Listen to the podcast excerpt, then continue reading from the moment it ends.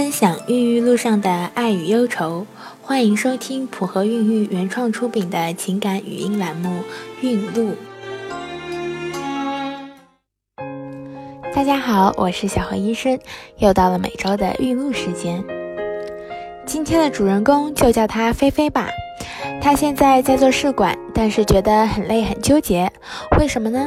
原来菲菲今年三十七岁，老公四十三岁，两个人身体都一般。前些年由于一直工作忙，过了好久的二人世界，一不留神突然发现已然高龄，加上老公身体也不好，所以也就开始了试管之路。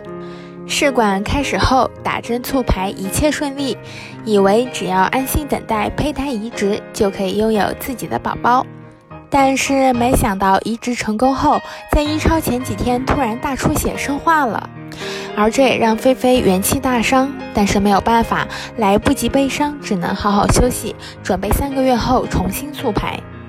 现在的问题，一方面是菲菲的工作强度很大，经常要加班，回去上班就得继续扛着压力；二是如果回去上班，过不了几个月又得第二次请假做第二个试管周期。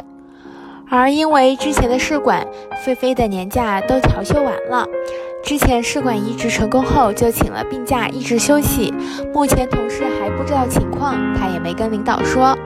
下次已经没有假了，领导肯定也不批了，到时不知该怎么办。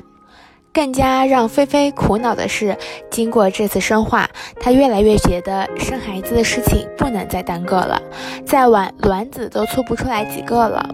而对于工作来说，回去上班已经是一点儿心气都没有了。但是目前在这家公司已经工作十年，工作强度虽然大，但各方面待遇还可以。而且老公是体制内，每月死工资，虽然存了一点积蓄，但朋友还是劝她不要辞职，因为涉及保险、公积金这些福利，怕以后他们的压力会很大。所以想问下各位姐妹，菲菲是应该回去边工作边试管吗？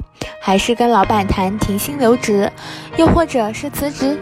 菲菲真的是不知该怎么进行下去了。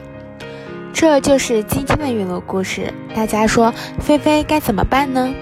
普和孕育祝您一路好运。